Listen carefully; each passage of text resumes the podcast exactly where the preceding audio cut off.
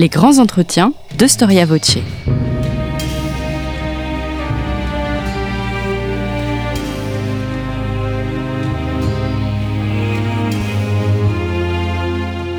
On retrouve Marie-Gwen Carichon.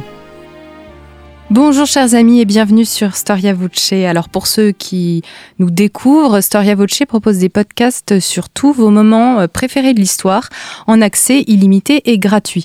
Et si nous avons fait le choix de ne pas faire appel à la publicité pour les financer, nous avons quand même besoin de vous pour continuer cette aventure. N'hésitez pas à nous soutenir et pour ça il suffit de faire un don à notre association en cliquant sur le lien qui est indiqué dans la description de ce podcast. En faisant ce don, vous recevrez un abonnement gratuit au magazine Histoire et Civilisation. Entre le prestigieux siècle de Saint-Louis et la Renaissance, les historiens n'ont jamais su trop quoi faire des 14e et 15e siècles. C'est Alain Desmurger, grand historien médiéviste et spécialiste des croisades, qui nous dit cela. Entre le règne de Saint-Louis, qui prend fin, comme vous le savez, sur les rives de Carthage en 1270, car le roi était alors en croisade, et la Renaissance, il y a tout de même à peu près 200 ans. Dans cet intervalle, nous trouvons notamment la guerre de Cent Ans et un changement de dynastie. On passe des Capétiens aux Valois. Et un roi incarne ce Moyen Âge particulièrement, ce roi c'est Philippe VI, premier d'une nouvelle dynastie et défenseur d'un royaume revendiqué par l'Angleterre. Comment Philippe VI a-t-il fait pour garder la couronne? Bonjour Christelle Balouz-Aloubet. Bonjour. Bienvenue sur Storia Voce. Merci pour l'invitation. Merci à vous d'avoir répondu à cette invitation. Alors, vous venez de publier un livre justement sur Philippe VI dont nous allons parler aujourd'hui et sur son règne. Votre livre vient de paraître aux éditions Passé Composé. Vous êtes maîtresse de conférences en histoire médiévale à l'Université de Lorraine. Vous travaillez sur cette période depuis euh, votre thèse de doctorat, donc vous la maîtrisez très bien, parfaitement. Et ce que vous nous expliquez euh, au début du livre, c'est que contrairement à ce qu'on pourrait peut-être penser, la documentation, les archives qui concernent Philippe VI sont assez importantes. Oui, alors effectivement, on a très peu de chroniques euh, qui traitent du roi, on retrouve quand même quelques éléments.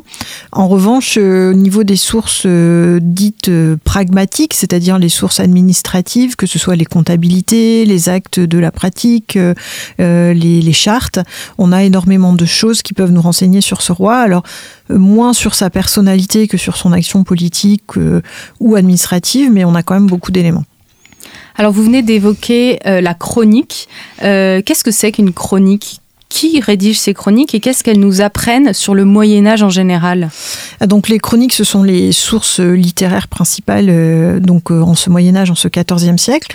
Donc les chroniqueurs, ce sont des gens divers, euh, généralement des, ecclésiastiques, mais ça peut être aussi de plus en plus des laïcs, et qui en fait choisissent de retracer l'histoire du temps en mettant en avant de grands événements. Donc ils nous relatent en fait l'histoire des, rois, de grands règnes et souvent euh, en euh, rattachant ça à l'histoire euh, plus ancienne pour souligner aussi la légitimité de ce dont il parle.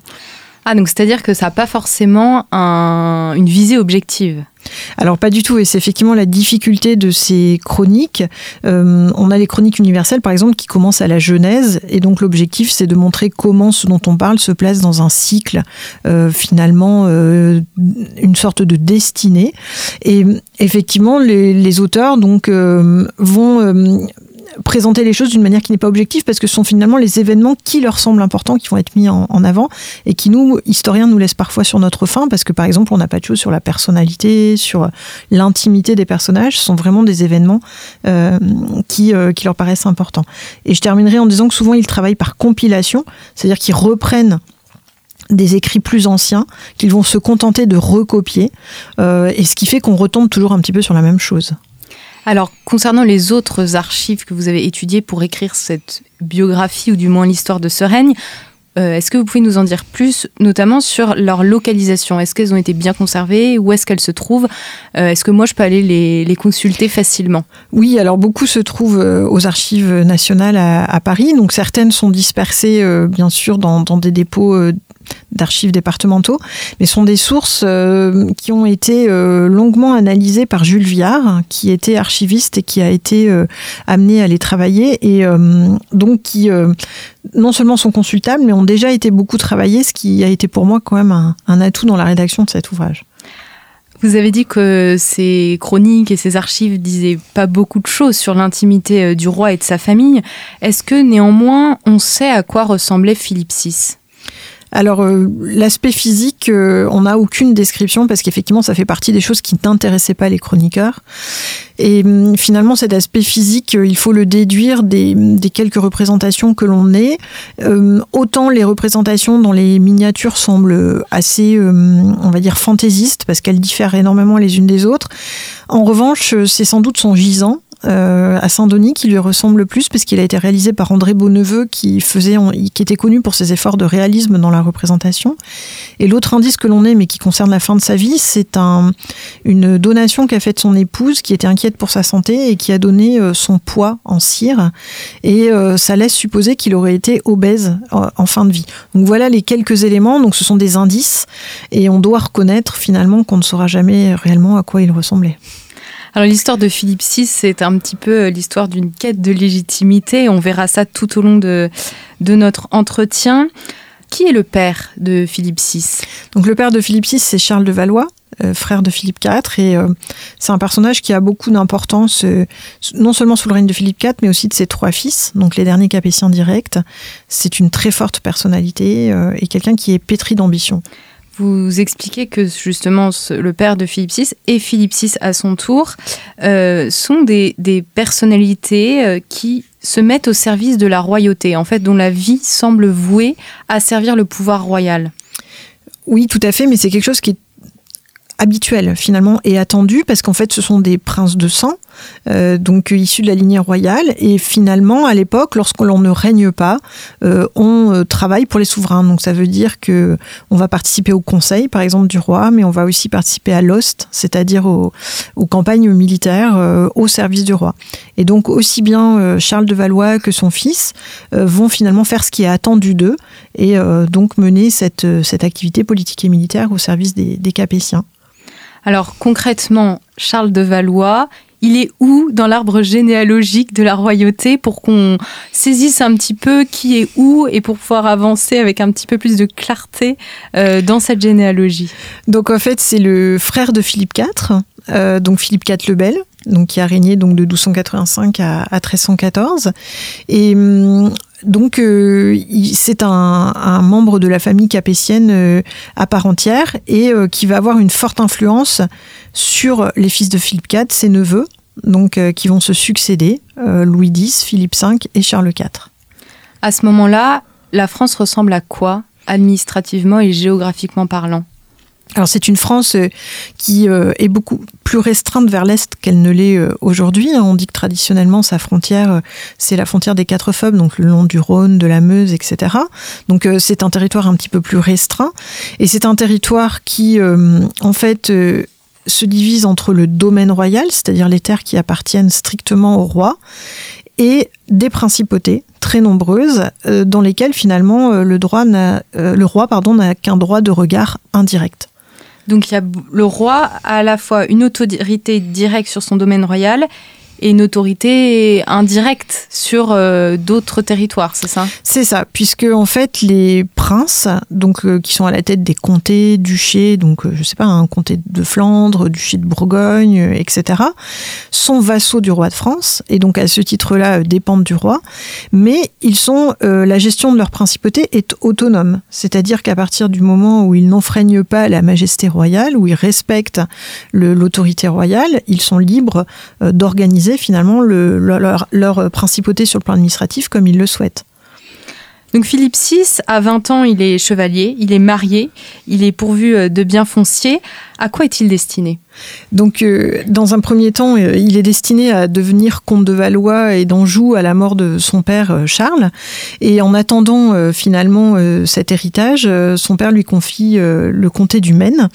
ce sont donc des terres qui doivent lui permettre non seulement d'assurer sa subsistance et sa vie de famille, mais qui doivent lui permettre aussi de, de tenir son rang. Et comme on l'a évoqué à l'instant, il, il, est tout simplement destiné à servir le monarque, donc aussi bien au sein du Conseil que sur le plan militaire, par exemple. Alors reprenons un petit peu euh, les, dynasties françaises, prenons un peu de recul.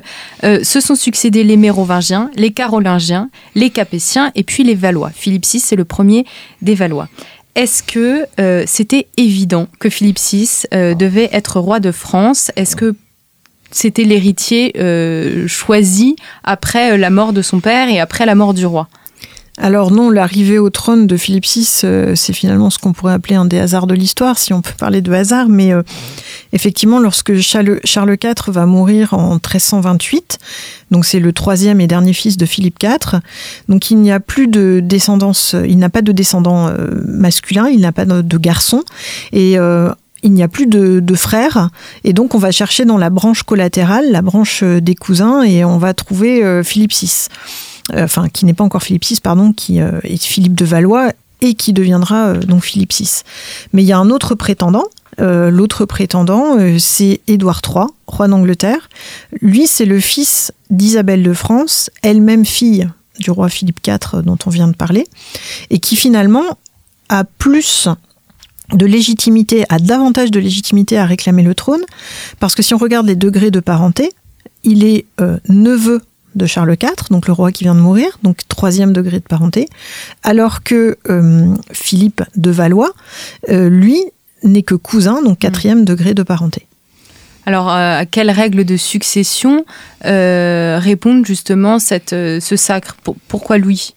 Alors justement, il n'y a pas de règle de succession. C'est ça qui est très intéressant à noter, c'est qu'à l'époque, il n'y a aucun texte de loi, de droit, qui fixe les règles de succession. Et donc, on est obligé de réunir une assemblée qui va finalement prendre la décision et qui va examiner les deux candidatures.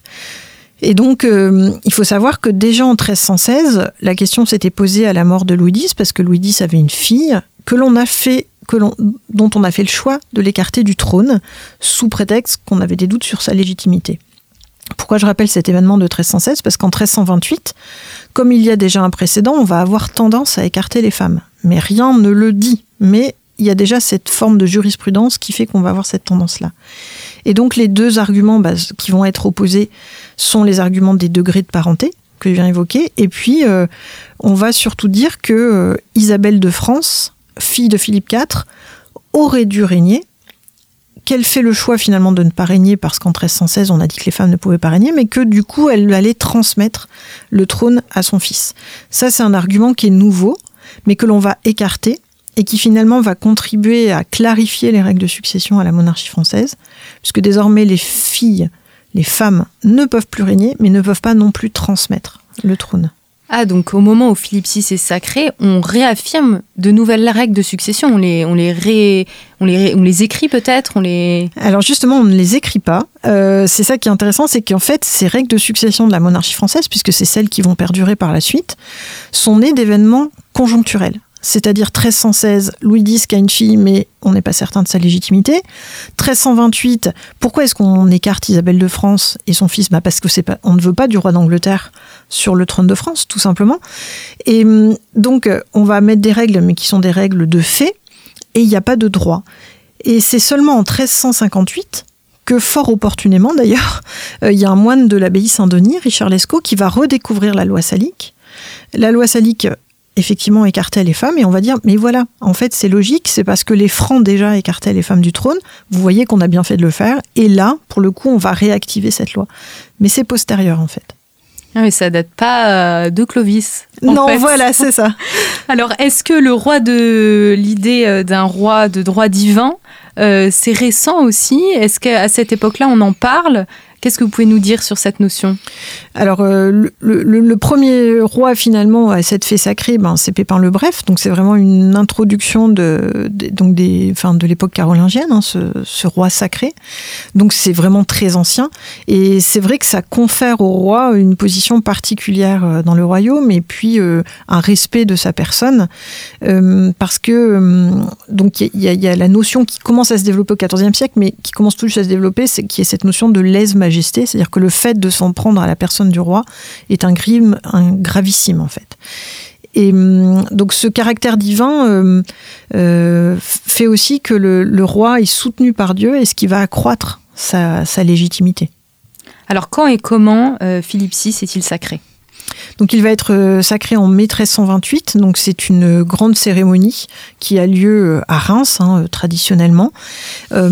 Et donc c'est une, il faut bien imaginer que pour le royaume c'est un événement de grande importance puisque tous les grands du royaume vont venir assister à ce sacre. Donc ce qui est une manière pour eux de faire démonstration de leur puissance, mais aussi pour le roi de montrer que tous ces grands lui accordent leur confiance et, et se soumettent finalement. Alors le grand absent sera bien sûr Édouard III le, roi d'Angleterre, qui n'assistera pas au sacre. Et c'est aussi une fête pour les populations euh, qui en fait euh, sont au spectacle. Hein. Euh, il faut bien imaginer qu'il y a des banquets qui durent plusieurs jours. Et je terminerai en disant que c'est aussi un fardeau pour la ville de Reims parce que ça lui demande une logistique très importante et des dépenses très importantes, dont une partie vont lui être remboursées par la suite. Alors quelle est la cour Qui forme la cour de Philippe VI et qui sont les conseillers du roi? Alors, ben, traditionnellement, les membres de la famille sont les principaux conseillers. Donc euh, Charles de Valois a eu beaucoup d'enfants, dont beaucoup de filles. Et donc euh, ces alliances maîtres, il a, réussi à faire de beaux mariages finalement. Et euh, ce qui va permettre à Philippe VI, lorsqu'il arrive au pouvoir en 1328, de s'appuyer justement sur un réseau de clientèle assez important grâce à ces alliances matrimoniales. Donc par exemple, parmi ses beaux-frères, on a le duc de Bourgogne, le duc de Bretagne, le duc de Bourbon Enfin, voilà, des, gens qui comptent quand même. Donc ça, c'est vraiment les proches conseillers. Et puis, euh, Philippe, il peut aussi s'appuyer sur ses officiers, c'est-à-dire ses serviteurs, euh, qu'il avait justement en tant que comte du Maine, par exemple. Certains vont le suivre, vont d'ailleurs bénéficier de promotion lors de son accession au trône. Donc voilà un petit peu le réseau sur lequel il peut s'appuyer. Vous dites euh, de son épouse quel est son premier et principal appui oui, parce qu'effectivement, euh, le, couple royal, finalement, il ne faut pas oublier que ceux qui arrivent au pouvoir, donc c'est certes le roi, mais finalement c'est un couple. Et euh, on oublie souvent le, rôle de la reine dans, dans l'exercice du pouvoir, mais hum, effectivement, elle a aussi un rôle donc auprès du roi. Alors bien sûr dans l'intimité qu'on ne connaîtra jamais, euh, mais elle a aussi un rôle politique. C'est elle qui va gérer par exemple toutes les activités de mécénat traditionnellement, euh, tout ce qui est euh, donc les aumônes aussi sont dévolues souvent à la reine. Et il faut pas négliger non plus son rôle diplomatique parce qu'elle aussi a un réseau qu'elle peut activer en faveur de, de, son mari. Et en particulier, Jeanne était très proche du pape Clément V, elle lui envoyait des cadeaux, etc. Donc elle joue aussi un rôle finalement peut-être plus discret, mais pour soutenir son son époux. Alors vous précisez aussi que le mariage de Philippe VI a dû être autorisé par deux bulles pontificales. Euh, ce n'est pas rien. Pourquoi? Tout simplement euh, parce qu'il y a les problèmes de proximité de parenté. Donc il faut ensuite, il faut en fait que euh, normalement il y a des interdictions de mariage pour des parents trop proches. Et donc là en fait c'est simplement le pape qui peut autoriser le mariage, donc donner une dispense malgré cette proximité de parenté. Et c'est pour ça que le pape intervient avec euh, ces bulles pontificales pour le mariage. Est-ce que la hum, légitimité de Philippe VI, lorsqu'il est sacré, elle est acquise, au moins pour la cour? Alors, sans doute que non. Euh, euh, tout simplement parce qu'il y a quand même des opposants. Alors qui n'apparaissent pas dans les chroniques en tant que telles, mais L'Assemblée, on n'en connaît pas exactement la composition, on ne sait pas quelles sont les discussions qui l'ont animée, mais on peut imaginer que Édouard III avait aussi préparé le terrain et qu'il avait des partisans dans cette Assemblée. Donc, euh, euh, effectivement, il y a sans doute des gens qui n'étaient pas favorables à cette arrivée euh, au pouvoir, mais on les voit guère, en tout cas dans les sources. Euh, toujours est-il, c'est que cette légitimité, elle lui est déniée par ses ennemis, par exemple les Flamands, qu'il appelle le roi trouvé. Et le fait de, ne pas être un descendant direct des Capétiens, c'est quelque chose qui est susceptible d'affaiblir sa position euh, lors de son arrivée au pouvoir.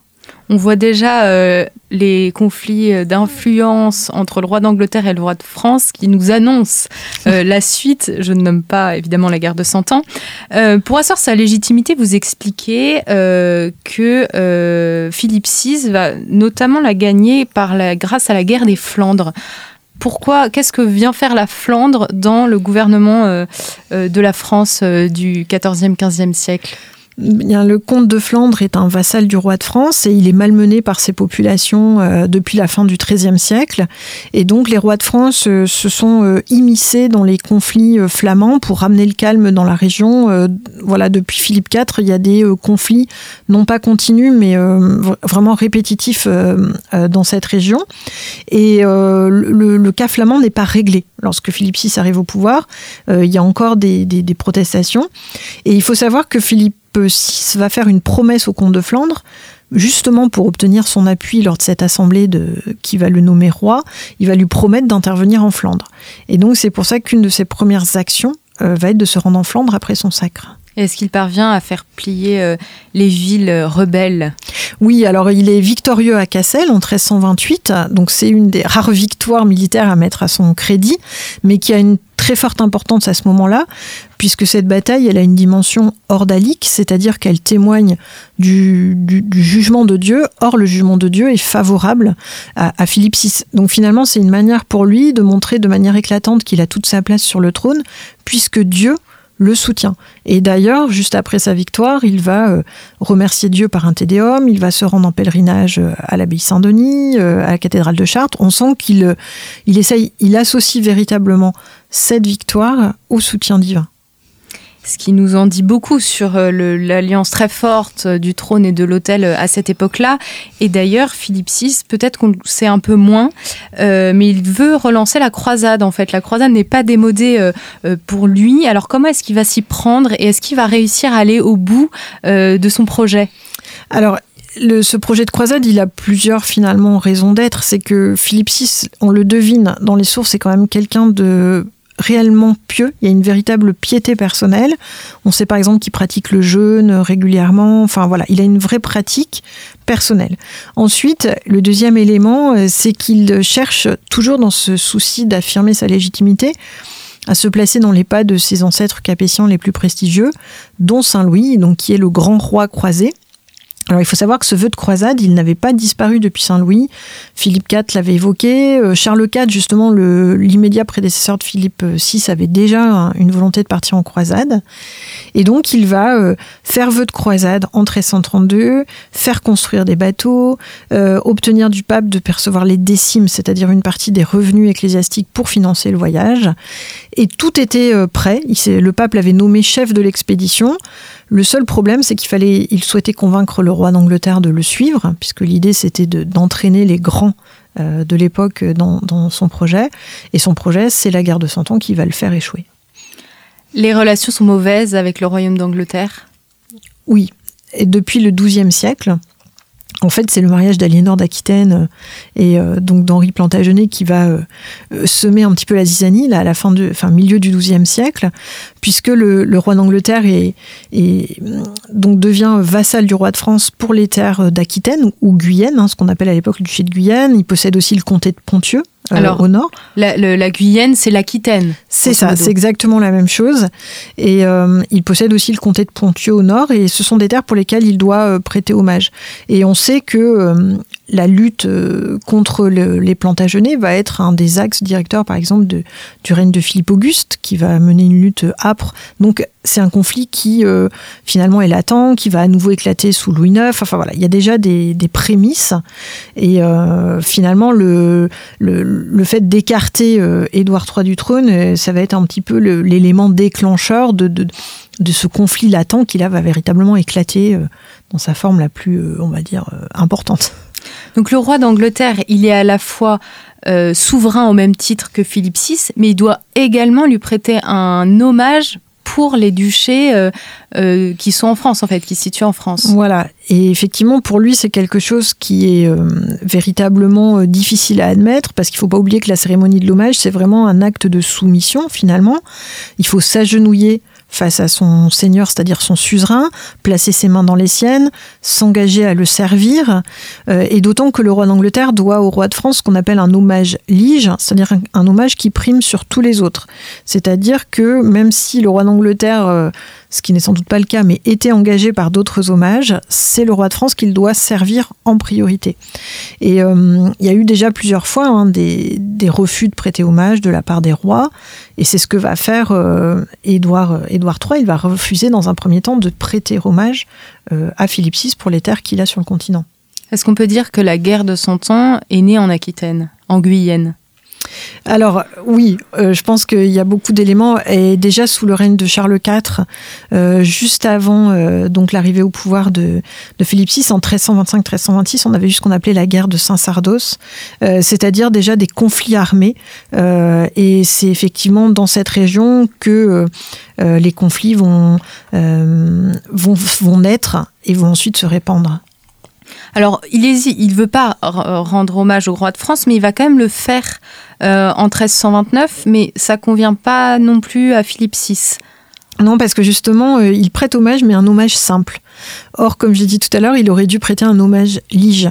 Donc finalement, Édouard III, il va se, dans un premier temps, il donne l'impression de se soumettre et ensuite, les légistes de Philippe VI, alors on imagine, ont décortiqué en fait le texte de prestation d'hommage et alertent le roi en disant mais attention, il n'a pas respecté euh, les termes. Et euh, donc finalement, euh, il va réussir à...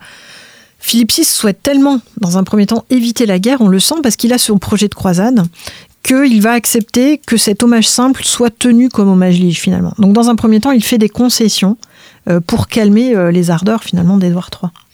Est-ce que ces textes d'hommage, euh, ils existent encore? Est-ce qu'on peut les, voir? Malheureusement non. on les a plus, donc on a simplement les, chroniques euh, qui nous les rapportent. Vous dites que euh, Philippe VI n'avait pas vraiment envie de la guerre, mais est-ce qu'elle était tout de même inévitable? Inévitable, c'est difficile à dire, mais étant donné donc le, contexte euh, dans lequel euh, Philippe VI arrive au pouvoir, il faut imaginer que c'est, comme on le disait tout à l'heure, au terme de plusieurs années de conflit. C'est difficile comme question parce que c'est un petit peu téléologique de dire qu'elle était inévitable, euh, mais il y avait beaucoup en tout cas. Il y avait une situation explosive qui explique qu'elle était difficilement contournable en tout cas.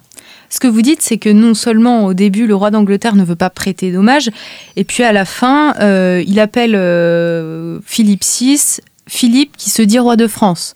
Donc refuse de prêter l'hommage lige et puis après il revendique euh, carrément la couronne de France. Oui, alors on pense qu'il y a l'influence de, conseillers derrière qui vont le pousser finalement à cette euh, revendication. Et effectivement par cette phrase qui, qui se dit roi de France, en fait il va dénier toute légitimité euh, à Philippe VI et c'est le premier acte finalement de défi qu'il lance au roi de France quels sont les, seigneurs qui vont soutenir euh, les projets euh, du roi d'Angleterre, qui vont se détacher un petit peu de, Philippe VI Alors souvent, ce sont des seigneurs qui euh, sont justement sur les territoires, donc comme les, les, alors ce sont pas des seigneurs, donc mon exemple est mauvais, mais des, petits seigneurs par exemple ambitieux qui ne trouvent pas leur place finalement dans l'entourage du roi et qui entretiennent, qui vivent dans des régions par exemple sur la côte atlantique qui entretiennent une forte proximité avec le Royaume d'Angleterre, en tout cas sur le plan économique par exemple, et qui finalement trouvent davantage d'intérêt à se rapprocher du Royaume d'Angleterre que euh, du Royaume de France. Alors quels sont les, quel est le premier grand affrontement euh, de la guerre de Cent Ans? Alors le premier euh, grand affrontement, c'est 1340. C'est une bataille navale, la bataille de l'Écluse. Alors l'Écluse, c'est l'avant-port de Bruges. Et hum, donc euh, il faut savoir qu'il y a eu quelques escarmouches euh, auparavant, avant qu'il y ait cette grosse bataille, et euh, les Français commettent une grave erreur stratégique, en tout cas adoptent une stratégie très mauvaise, qui fait que leurs bateaux sont bloqués, sont à la merci de la flotte anglaise, et ils se font complètement massacrer, parce qu'ils ont les Anglais qui les attaquent depuis la mer et les Flamands qui vont les attaquer depuis la terre. Est-ce qu'on peut dire que cette bataille, c'est la déclaration de guerre ou finalement on est en guerre depuis quelque temps avant? Quel est le premier acte justement de, cette guerre de 100 ans? Alors il y a déjà eu des, éléments euh, qui sont belliqueux. Donc, par exemple, il y a eu des affrontements sur mer, il y a eu des, euh, des pillages, il y a eu des chevauchés. Le roi d'Angleterre a déjà fait des, une chevauchée euh, dans le royaume de France. Donc là, c'est vraiment la manifestation éclatante de quelque chose qui était des affrontements un petit peu sporadiques. Mais là, on a véritablement le premier gros affrontement de la guerre de Cent Ans. Qu'est-ce que c'est une chevauchée? Donc la chevauchée, en fait, c'est tout simplement le fait de traverser une région très rapidement en la pillant, euh, en détruisant les biens.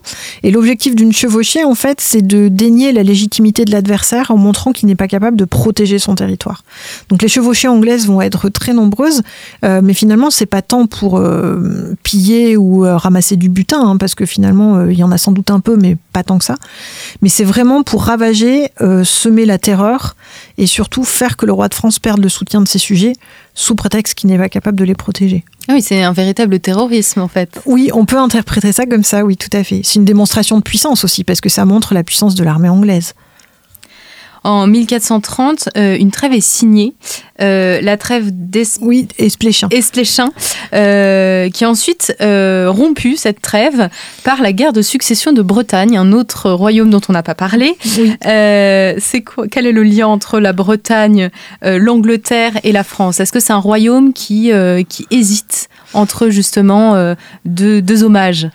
Alors dans un premier temps non, dans un premier temps c'est simplement une querelle dynastique, c'est-à-dire qu'on a deux prétendants euh, au, trône, alors on peut pas dire le trône pardon, mais euh, à, la, à la, prise en main de la principauté bretonne, et donc les deux prétendants vont se disputer. Et finalement les deux rois, Édouard III et Philippe VI, vont trouver là un prétexte d'un affrontement indirect, c'est-à-dire que Philippe VI va soutenir l'un des prétendants et Édouard III du coup, va choisir de soutenir l'autre. Pourquoi? Parce qu'il a perdu entre-temps son soutien euh, en Flandre. Et donc, il voit là l'occasion, Édouard III, de retrouver un allié sur le continent qui lui permettrait de prendre pied sur le continent. Et donc, euh, voilà comment les deux rois, finalement, vont se retrouver à s'affronter indirectement à travers cette guerre de succession de Bretagne. Alors Philippe VI, il connaît euh, une des batailles les plus célèbres de la guerre de Cent Ans, qu'on dont on parle souvent pour euh, parler de l'échec de la chevalerie française. Cette bataille, c'est Crécy. Euh, qu'est-ce que Crécy nous apprend euh, sur les techniques de l'armée, sur les avancées technologiques? Donc, bah, Crécy, c'est franchement la bataille qui va montrer que les Français n'ont pas su s'adapter au mode de combat des Anglais, qui eux, en fait, donc nous, on est resté sur un, on va dire une bataille où on a comment dire, dans, l'armée française, on va donner toute valeur à la cavalerie, euh, parce qu'en fait, euh, ce sont les nobles donc euh, monter à cheval, et on va avoir une sorte de mépris euh, pour les fantassins. Et quand il y a une bataille rangée, côté français, on envoie d'abord la, cavalerie qui doit euh, semer la panique dans les rangs adverses, et ensuite seulement les fantassins. alors que les Anglais n'ont pas ce mépris pour l'armée à pied finalement, et au contraire vont s'équiper avec ce qu'on appelle les longbows, c'est-à-dire ces grands arcs qui font plusieurs mètres de haut et qui vont en fait faire des ravages dans les rangs de la cavalerie. C'est-à-dire quand la cavalerie française va avec les arcs, on va déjà ravager les premiers rangs de, cavalerie. Et donc, on a une vision de, de la guerre qui est, totalement différente. Et je terminerai en disant aussi que le mode de recrutement est différent. Euh, dans le Royaume de France, on recrute encore sur le principe de l'ost, c'est-à-dire le, le, roi qui convoque ses vassaux, qui eux-mêmes convoquent leurs vassaux, etc.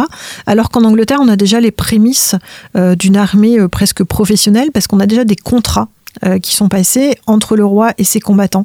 Donc une armée qui est euh, aussi beaucoup plus euh, disponible, beaucoup plus avec des gens qui sont motivés par le fait de faire la guerre, qui ne le font pas par devoir. Alors j'ai l'impression que les Français perdent à la fois sur mer, ils perdent sur terre. Est-ce qu'ils connaissent quelques victoires? À cette époque-là, non. C'est euh, véritablement le, début de la guerre de Cent Ans qui est assez calamiteux, puisque par, après Crécy, il va y avoir aussi la, perte de Calais. C'est-à-dire que, encouragé par le, la victoire de Crécy, le roi d'Angleterre ne va pas rentrer tout de suite et va justement choisir de conquérir une tête de pont. Euh, il va faire le siège de Calais. La ville va résister euh, courageusement pendant 11 mois, près d'un an. et ce qui est curieux, c'est que Philippe VI fait le choix de ne pas répondre aux appels à l'aide des Calaisiens et va abandonner cette place forte euh, euh, et euh, qui va permettre ensuite les débarquements anglais facilités en fait. C'est un coup dur pour sa popularité? Oui, et d'ailleurs, juste après Calais, on voit que Philippe VI commence à se retirer des affaires, c'est-à-dire qu'on sent qu'après Crécy et Calais, il y a véritablement alors encore une fois, hein, ce sont des suppositions, puisqu'on n'a pas de, sources qui nous, le disent et on n'a pas le journal intime de Philippe VI, mais on sent une forme de lassitude et euh, de volonté de se retirer. Et après euh, Crécy et Calais, il va céder finalement le pouvoir à son fils, futur Jean II, euh, le bon. déjà à cette époque-là, il se retire finalement du pouvoir, même s'il est encore en vie, ce n'est plus véritablement lui qui gouverne.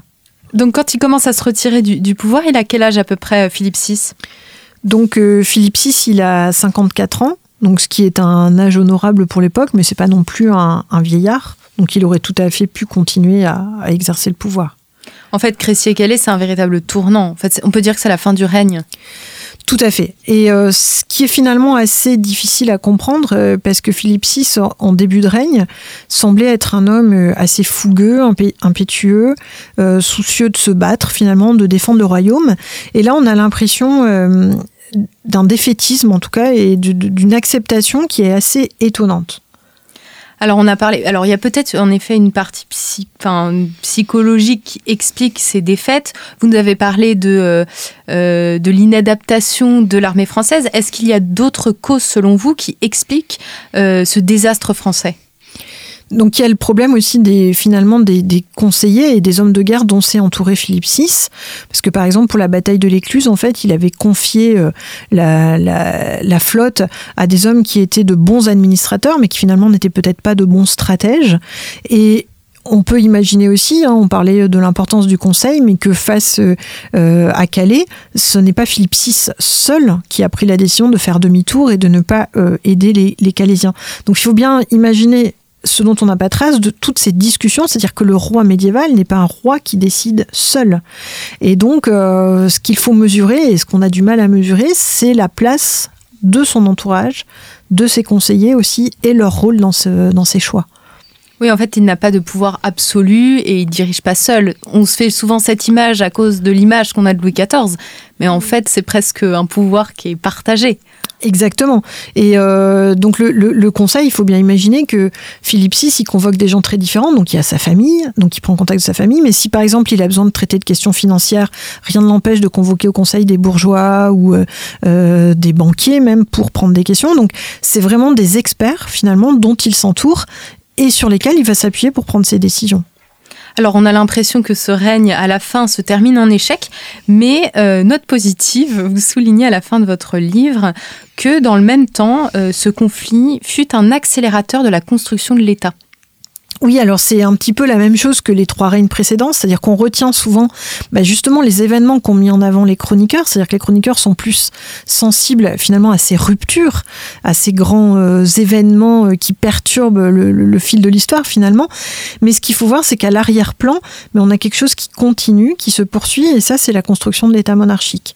C'est quelque chose qui a été entamé, euh, on peut dire, hein, dès le règne de Louis IX, qui a été véritablement mis en place, qui a pris une grande ampleur sous Philippe IV.